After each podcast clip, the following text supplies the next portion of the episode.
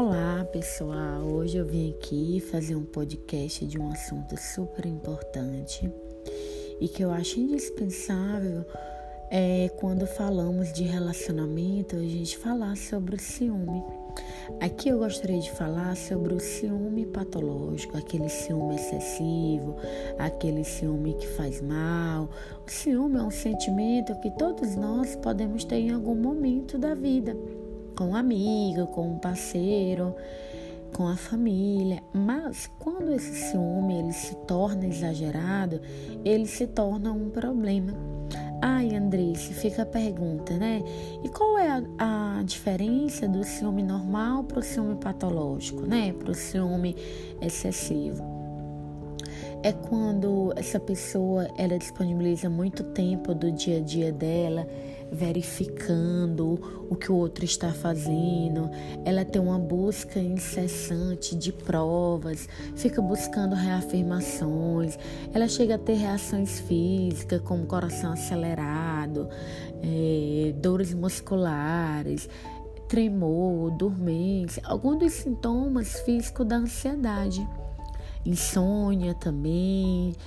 Às vezes essa pessoa ela acaba tendo muitas perdas do dia a dia dela, acaba não se concentrando no trabalho, geralmente tem uma autoestima mais baixa deixa de fazer essas coisas da rotina para ficar vigiando o outro, né? Fica pensando, ah, o que que ele tá fazendo, o que que ele tá pensando, olha no WhatsApp, com quem ele está falando, quer controlar tudo, às vezes estabelece até uma rotina para controlar o outro. E tudo isso, gente, é muito cansativo.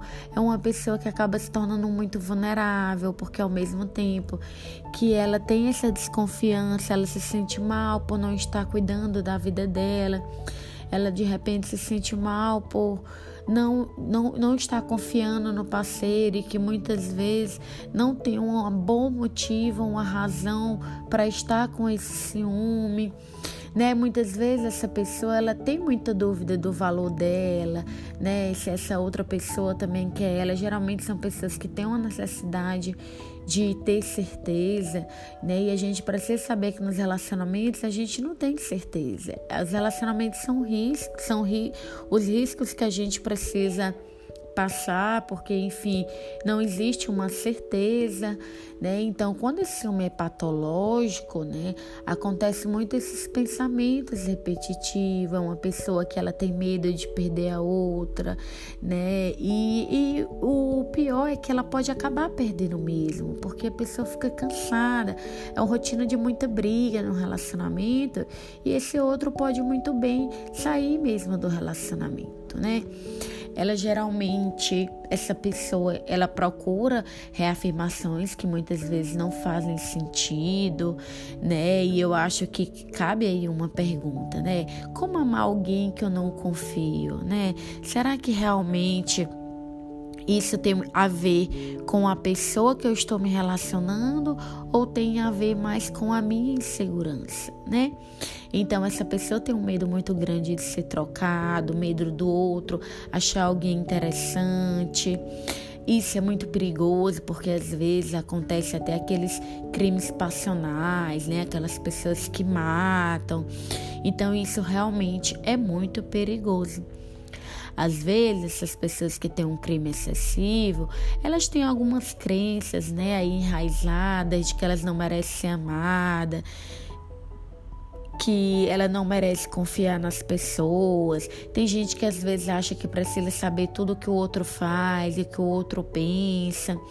Muitas vezes as pessoas que têm ciúme excessivo, elas interpretam as situações normais de maneira muito distorcida, muito equivocada e que muitas vezes ela acaba acreditando mesmo que não haja ali uma situação que prove aquele pensamento dela né?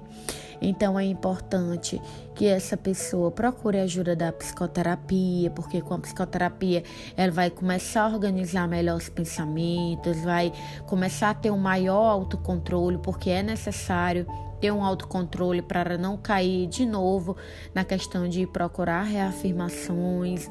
A pessoa precisa aprender a validar seus sentimentos, aprender a focar mais na sua vida, porque geralmente quem tem esse ciúme excessivo, ela acaba esquecendo muito da vida dela para tomar conta da vida do outro, né? E eu queria falar para vocês algumas das características dessas pessoas que têm ciúme excessivo. Geralmente, não todas, mas geralmente são pessoas que têm uma baixa autoestima, são pessoas que são mais impossíveis, têm dificuldade aí de controlar seu comportamento, que têm um baixo ajustamento social, geralmente são pessoas que faltam habilidades sociais. É Muitas vezes é comum a gente ver traumas na infância dessa pessoa, pode ser também algumas vezes pessoas mais agressivas, sempre são pessoas mais ansiosas. Então, por isso a importância de fazer a psicoterapia, para você saber controlar melhor seus comportamentos, para você controlar essa questão de ir atrás de afirmações que só piora o quadro, né? Para que você comece a aumentar a sua autoestima, aumentar sua segurança. Tudo isso é muito importante, né?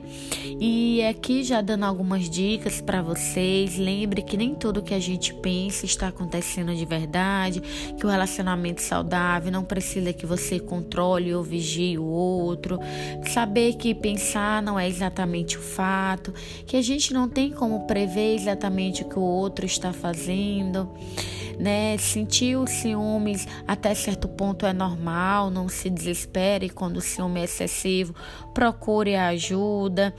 Achar que a incerteza é incontrolável, isso acaba atrapalhando, então aceite a incerteza, ela faz parte de todos os relacionamentos.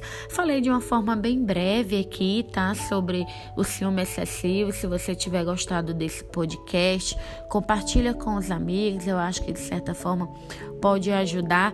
E o principal, gente, não deixem de fazer a psicoterapia.